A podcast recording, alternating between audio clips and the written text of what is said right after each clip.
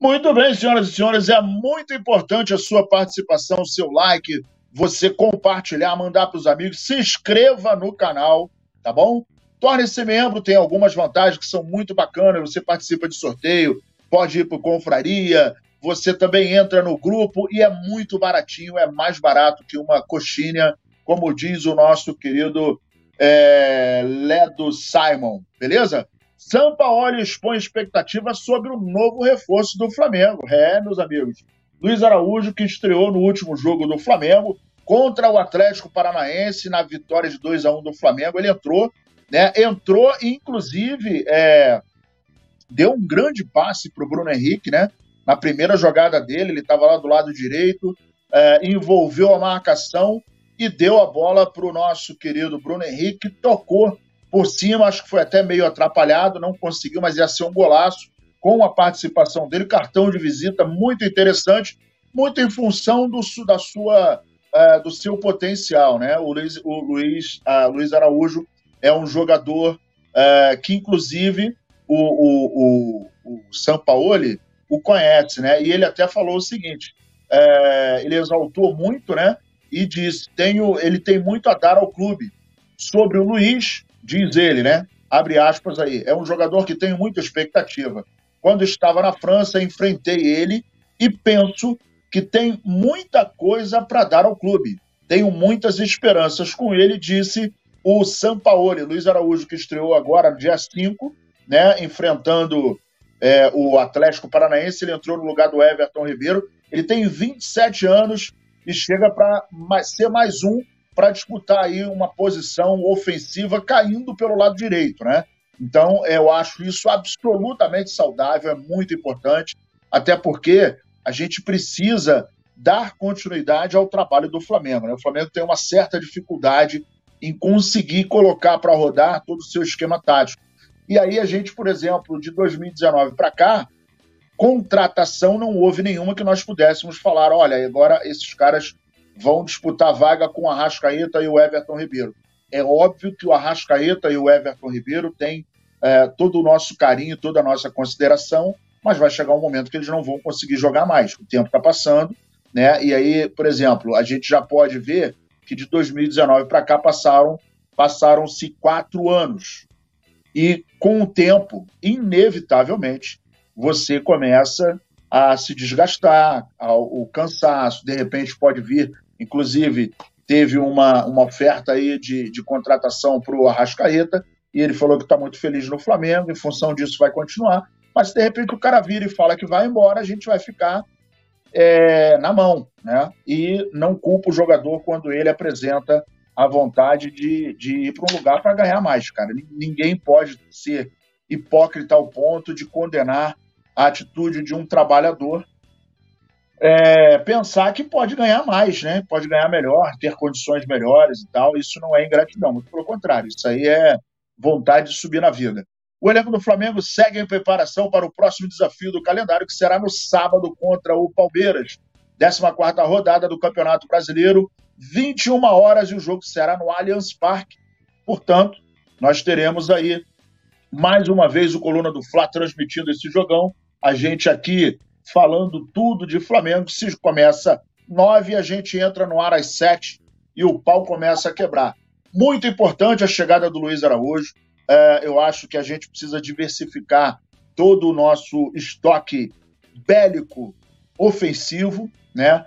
E para que o Flamengo continue é, dentro dessa, dessa, desse patamar, dessa prateleira, porque é aquele detalhe, se a gente quer efetivamente marcar, é, marcar já está marcado, né? O nome do Flamengo já está marcado na história, mas eu acho que se a gente quer, por exemplo, o objetivo, é, na minha opinião, quando a gente viu aquele time em 2019, eu pensei que no, no, no, nos anos seguintes a gente iria brigar pela hegemonia, né? E é isso que a gente tem que brigar. É esse o objetivo do Flamengo. Começamos um ano muito ruim, né? A gente sabe muito bem é, de maneira catastrófica, mas as coisas estão entrando no eixo, a gente está vendo uma evolução e lembrando que a janela ainda está aberta, hoje é dia 7 de julho, até o dia 4 é, de, do mês que vem a gente vai ter a janela aberta, o Flamengo está aí se movimentando no mercado, então a expectativa é muito grande, até porque o Flamengo tem um elenco bem considerável, né? Um elenco, um elenco consideravelmente forte. E quando eu até comento às vezes aqui no jogo, quando o cara está jogando e de repente o São Paulo olha para o banco, ele vê um Bruno Henrique, ele vê uma, às vezes um, um Everton Ribeiro, ele vê um, um Gabigol, uh, ele vê um Matheus Mateus Cunha, não, Matheus Cunha está jogando, mas ele vê um Santos, que é um bom goleiro, não está passando uma boa fase. Ele vê um Rodrigo Caio, que ainda não consegui entender o, o motivo pelo qual ainda não está sendo acionado, né? É um mistério, ninguém perguntou ainda. Uh, e a gente tem outras peças também, como o Matheus Gonçalves, né? o Matheus França, o, o, o próprio Igor, é, que eu gosto muito também, o Vitor Hugo, que é um baita jogador, é, começou jogando como titular na, no último enfrentamento aí com o Atlético Paranaense, então a gente tem um elenco gente, muito forte. O nosso elenco é muito forte.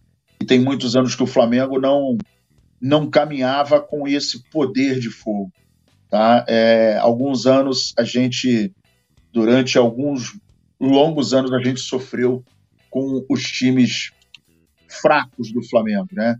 Sofríveis, é, é ruins, com jogadores realmente muito fracos. Olha só, Bruno Henrique rasga elogios a Rascaeta e disse: ele é um gênio. O Flamengo derrotou, como todo mundo sabe, o, o Atlético Paranaense por 2 a 1 né? Conseguiu uma vantagem interessante. O empate lá a gente se classifica, né? Então a gente está com uma, com uma boa vantagem. Poderia ter sido melhor? Poderia. Mas em outros tempos, gente, o Flamengo, quando tinha a vantagem do empate, era horroroso. Eu, particularmente, não gostava, tá? E aí o Bruno Henrique, numa entrevista, disse o seguinte, abre aspas, muito feliz pelo momento. Estou de volta novamente fazendo gol e com um passe do Arrascaeta. É um gênio de muita habilidade, craque. E a gente se sente muito bem dentro de campo. Bom estar com ele novamente. Velhos companheiros, a gente se entende bem dentro de campo. E estar prestigiando, uh, e, e estar aqui prestigiando, eu fico muito feliz. Isso foi na inauguração lá do, do, do empreendimento do, do Arrascaeta, lá na Barra da Tijuca, e o Bruno Henrique foi lá, marcou presença e fez esse elogio é, nada surpreendente, né? Porque o Arrascaeta realmente é um gênio, ele tem um, um senso de bola, de time, uh, de, de, de espaço sensacional. Ele é um cara que ele consegue deixar o, o adversário muito confuso, porque às vezes num lance que você pensa que a bola está perdida, ele dá um drible. É, no jogo passado, no jogo retrasado, melhor dizendo, em que o, o, o, o, Gabigol faz o gol, é, é, batido um lateral. Ele dribla o, o adversário com o corpo. Ele dribla, ele dribla o adversário com o corpo. E faz um cruzamento para a área que, em geral, você faz com o lado interno do pé. Você faz o arco abrindo. Ele fez o arco por dentro. Ele deu três dedos no, no na bola, né? E a bola faz um arco invertido é, e vai exatamente aonde está o Gabigol. E para fazer isso, gente, tem que ter muita qualidade. Mas não é pouca, não. É muita qualidade. O cara tem que estar, tem que estar seguro de si. Ele tem que estar. É, e aí, dentro do campo, tem aquela questão do, do, da pressão do adversário, né, que está ali marcando você, que está pressionando, é, tem a torcida, tem o nervosismo, tem o gramado, tem a bola que está quicando, a bola não está parada. Você não vai tentar três vezes, quatro vezes, porque não é um treinamento, está valendo, né? É a vera, como se diz aqui no Rio de Janeiro. Então, em função disso, ele é um cara diferenciado. Eu gosto muito de ver o, o a entrevista uh, na época que o Arrascaeta veio para o Flamengo, em que os caras do Cruzeiro falaram que é, foi um negociação, inclusive um repórter falou que o Cruzeiro estava fazendo um baita negócio porque o Arrascaeta era muito devagar. Uh, tiveram alguns jogadores, é, não me lembro o nome agora, mas que falaram que o Arrascaeta não ia se dar bem. Ah, foi o Thiago Neves. É, o Thiago Neves falou que ele não iria se dar bem no Flamengo porque ele era um cara introvertido, coisa e tal, e que é, seria muito difícil jogar e jogar bem no Flamengo. O fato, meus amigos, é que o Arrascaeta é o dono do meio de campo. Né? A gente tem no Arrascaeta uma, uma, uma segurança né, de resultado, de segurança, de manejo no jogo, né? prende a bola, solta em, em excelentes momentos, faz gol, deixa o pessoal fora, é, na cara do gol, melhor dizendo. E vai ter gente que vai falar, ah, mas ele não joga tão bem a todo momento. É óbvio, é óbvio, ele não é uma máquina, né? E a gente tem que entender quando o cara não consegue jogar bola. Se ele não joga bola, né? A gente já viu a categoria dele. Não precisa mais é, provar absolutamente nada para ninguém. O que o Arrascaeta joga de bola é um negócio absurdo, absurdo. E quando ele não tá bem, desculpa eu estar tá tirando o meu óculos toda hora, mas eu tô, eu tô com negócio aqui ardendo no meu olho, não sei o que, que é. Mas é, o que o Arrascaeta joga de bola é um negócio que não tá no gibi. E quando ele não tá bem, né, o time ele não consegue ir bem, até porque ele é o cérebro do time. É, ele é o cara que pensa a jogada, ele é o cara que consegue olhar os espaços, ele é o cara que consegue é, colocar a bola onde quer.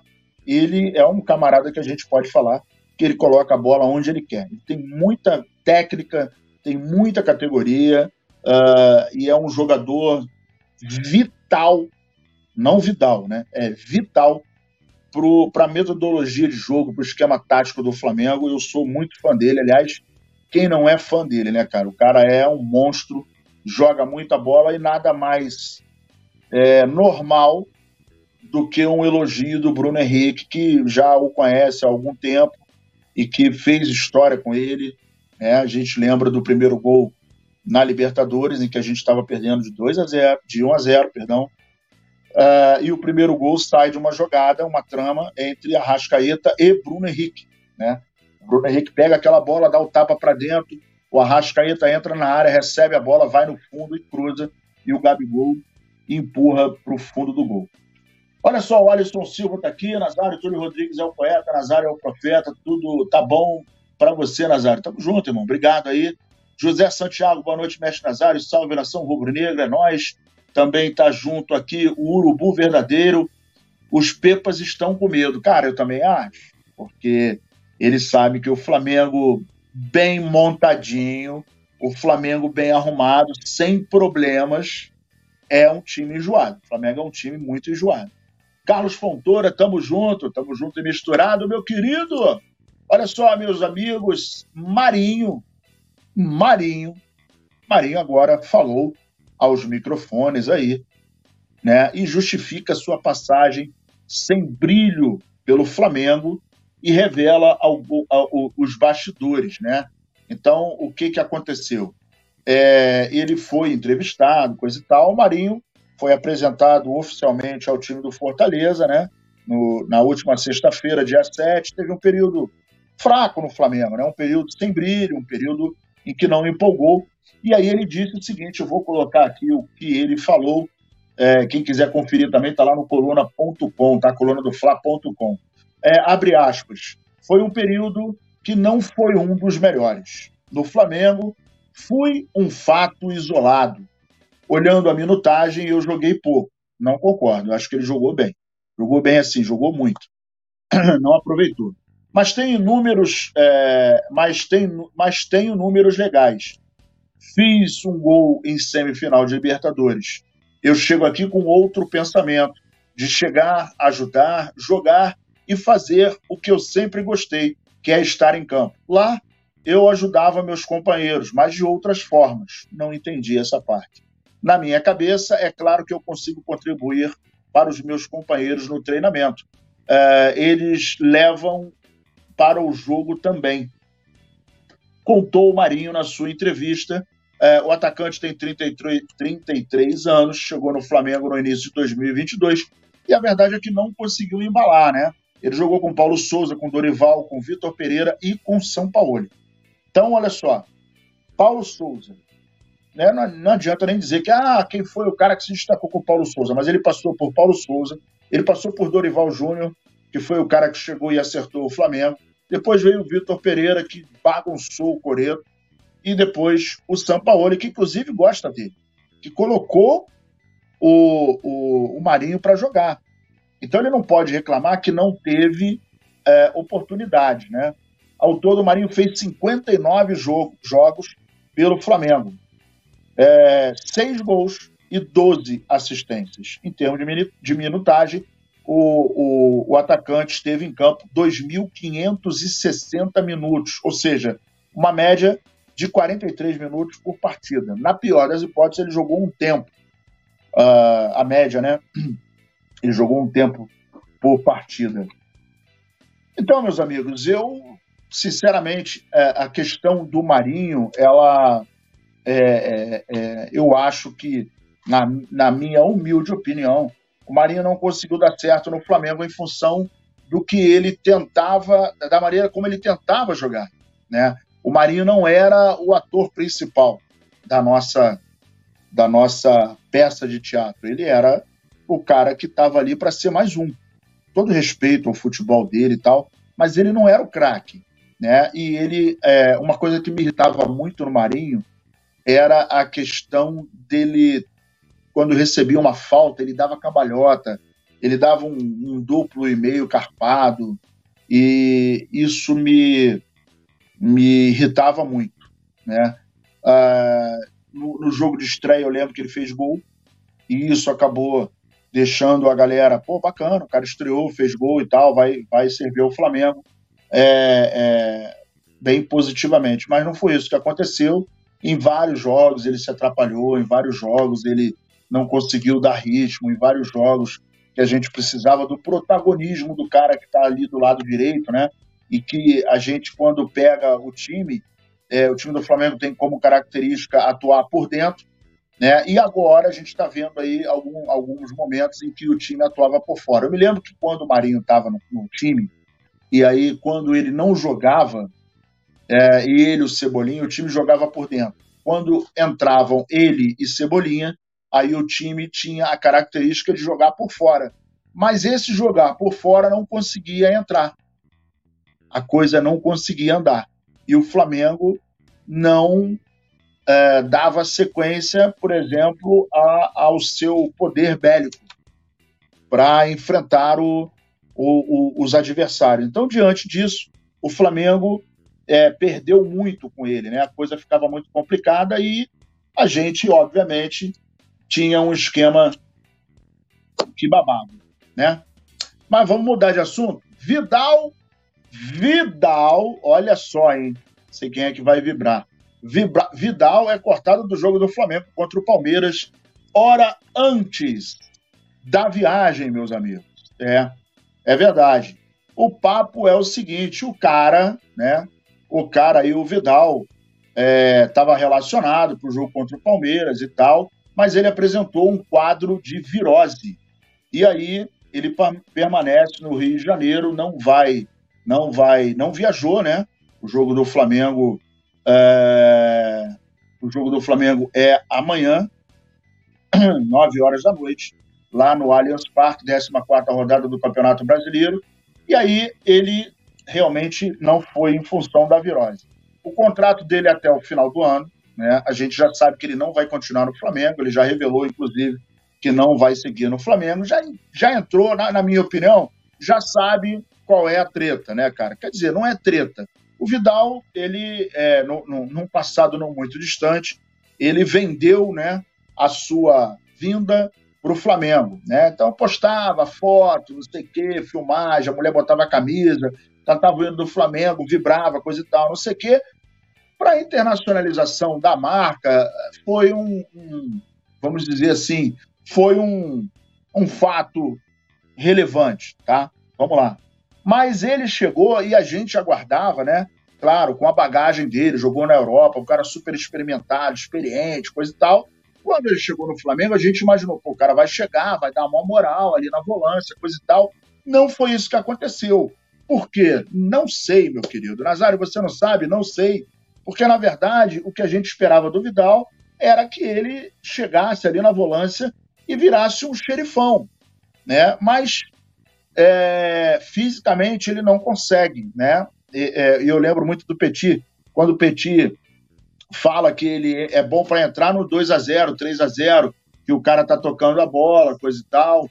E, e aí, com isso, ele acaba é, não comprometendo o time, é, mas assim, 2 a 0 3 a 0 toca a bola de lado, coisa e tal. Ele, por exemplo, não tem um passe tão vertical quanto o Pulgar.